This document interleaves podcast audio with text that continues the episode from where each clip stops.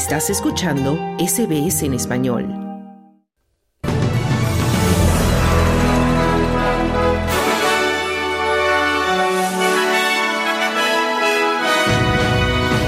Australia impone sanciones a un hacker implicado en la filtración de datos de Medibank. Estados Unidos y sus aliados atacan objetivos de los rebeldes Houthi en la capital de Yemen. Y el norte de Queensland permanece en alerta por la llegada del ciclón Kirby. Estos son los titulares del martes 23 de enero de 2024.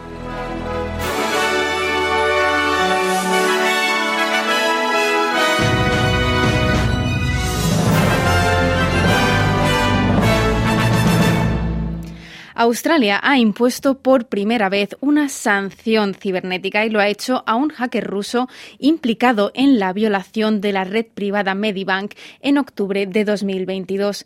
Al menos 9,7 millones de clientes de Medibank vieron sus datos comprometidos y publicados en la dark web en el ataque, incluyendo nombres, fechas de nacimiento y números de teléfono. El gobierno ha nombrado ahora al ciudadano que perpetuó el ataque. Se llama Alexander Emarkov, es de Rusia y, lo ha, y ha sido condenado por su papel en el ciberataque y ha tipificado como delito la provisión de activos, la revisión o el trato con activos, incluso a través de criptodivisas. Cualquier infracción se castigará con hasta 10 años de cárcel. La ministra de Ciberseguridad, Claire O'Neill, ha declarado que se trata de un día histórico y ha clasificado la brecha de Medibank como el ciberataque más devastador que ha sufrido Australia. Todos pasamos por ello. Literalmente hubo millones de personas a las que se les sustrajeron datos personales sobre sí mismas, sobre sus familiares y se colocaron cruelmente en línea para que otros lo vieran. Creo que esto nos ayudó a comprender el enorme coste que este problema tendrá para todos nosotros como australianos si no nos enfrentamos a este reto. También nos, nos mostró algo sobre el calibre de las personas con las que estamos tratando en términos de este problema en el otro lado. Así decía Claire O'Neill, ministra de Ciberseguridad. Y el primer ministro Anthony Albanese afirma que todas las personas en Australia se beneficiarán de una reducción de impuestos y lo ha hecho en un momento en el que el gobierno se plantea suavizar su controvertida tercera fase de recortes fiscales. El gabinete federal se reunirá para debatir estos recortes que a partir del 1 de julio crearán un único tramo de impuestos para los trabajadores que ganen entre, entre 45.000 y 200.000 dólares al año. Pero los informes de los medios Nine y ABC sugieren que hay un nuevo plan para bajar el tramo de impuestos superior a 180.000 dólares, reduciendo la cantidad que recibirían los que más ganan. En una entrevista a XFM, el primer ministro Anthony Albanese también insinuó que los recortes fiscales podrían ampliarse para beneficiar a los que, a los que ganan menos de 45.000 dólares al año, que inicialmente estaban excluidos. Albanese afirma que su gobierno se centra en la Australia media, pero no aborda directamente la cuestión de si los que más ganan se verán perjudicados. Apoyo los recortes fiscales y todo el mundo recibirá un recorte fiscal. Lo que tenemos que hacer en general es ver cómo podemos ayudar a las rentas bajas y medias. La zona media de Australia lo está pasando muy mal. La gente tiene una hipoteca, así que estamos buscando formas de ayudarles. Así decía Anthony Albanese. Continuamos ahora con las últimas actualizaciones meteorológicas en el norte de Queensland, porque la Oficina de Meteorología de Australia espera que el ciclón Kirley se declare durante esta noche o posiblemente en las primeras horas de la mañana del miércoles, ya que el frente se está dirigiendo ya a la costa de Queensland. Se prevé que el ciclón toque tierra durante la noche del jueves entre Cardwell y Arley Beach como un ciclón severo de categoría 3. Se esperan ráfagas de viento dañinas de hasta 120 kilómetros por hora en las islas Whitsundays y las comunidades del interior podrían verse afectadas por ráfagas de viento destructivas de hasta 150 kilómetros por hora en la mañana, mañana por la noche y el jueves por la mañana. La zona de vigilancia ciclónica se extiende actualmente desde Cairns hasta St. Lawrence, incluyendo Townsville, Mackay y las islas Whitsundays.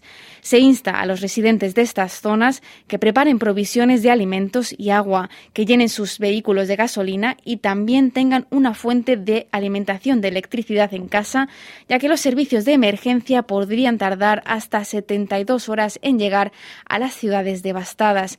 En el largo plazo es probable que el ciclón siga hacia el interior y hacia el sur como una baja tropical profunda, provocando lluvias intensas en partes del centro, oeste y sur de Queensland.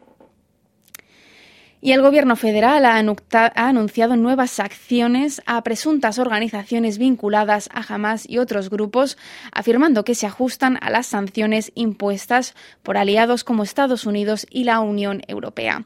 La ministra de Asuntos Exteriores, Penny Wong, declaró que se habían impuesto sanciones a tres entidades y doce personas vinculadas con Hamas, Hezbollah y la Yihad Islámica Palestina. En virtud de las sanciones, las personas que proporcionen dinero los individuos o grupos incluidos en la lista, así como las que traten con ellos o con sus activos, podrían enfrentarse a 10 años de prisión y multas significativas.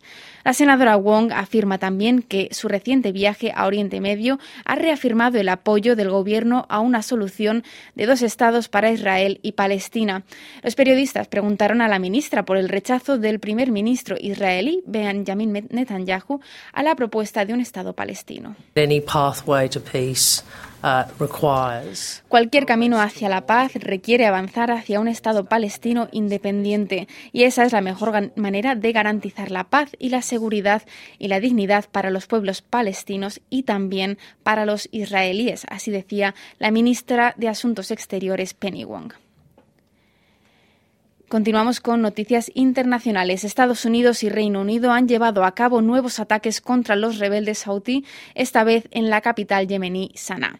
El Departamento de Defensa estadounidense ha confirmado ocho nuevos ataques en un comunicado conjunto con Gran Bretaña, en el que dijo que para la acción militar contó con el apoyo de Australia, Canadá y los Países Bajos. Los Houthis afirman haber atacado también un carguero estadounidense frente a las costas de Yemen, pero funcionarios de defensa estadounidenses han negado el ataque. El grupo rebelde ha reiterado que, que responderá a cualquier ataque contra Yemen y seguirá atacando los barcos que crucen el Mar Rojo en protesta por la guerra de Israel en Gaza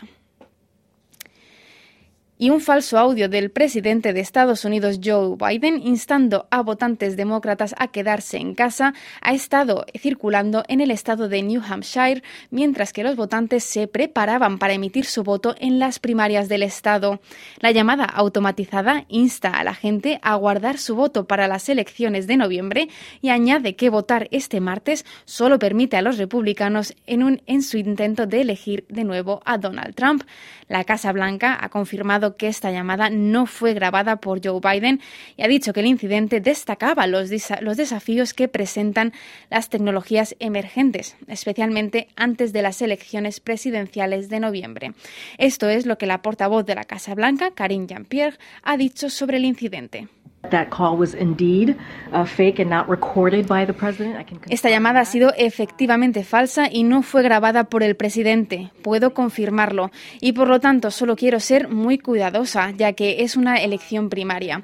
Y en términos más generales, cuando hablamos de deepfakes, el presidente ha sido claro en que hay riesgos asociados con ellos. Las imágenes falsas y la desinformación pueden verse exacerbadas por las tecnologías emergentes.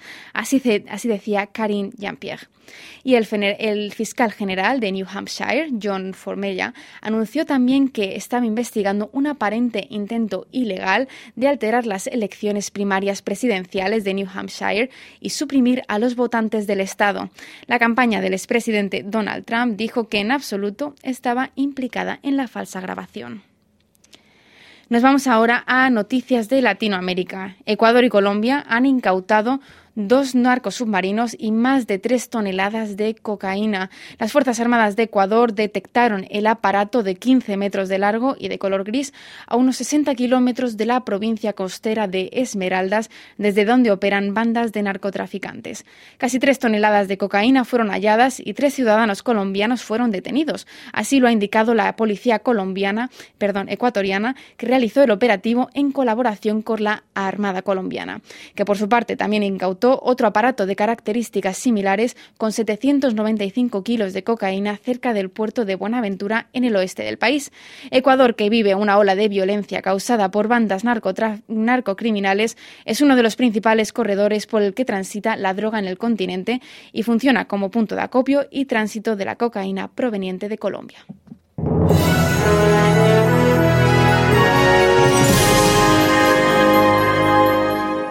Y en los pronósticos del tiempo para esta tarde, en Perth soleado con 27 grados, en Adelaide condiciones similares con 39 de máxima, en Melbourne estará parcialmente nublado con 29 grados, mientras que en Canberra también habrá nubes con 25 grados, un tiempo grisáceo también en Brisbane con 29 de máxima, también en Cairns con 35, mientras que en Sydney y Wollongong se esperan algunas lluvias con 25 y 22 grados respectivamente.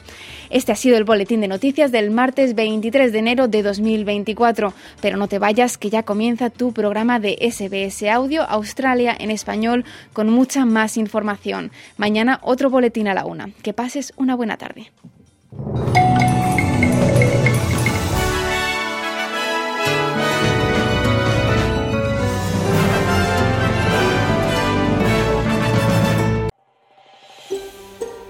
¿Quieres escuchar más historias como esta? Descárgatelas en Apple Podcasts, Google Podcasts, Spotify o en tu plataforma de podcast favorita.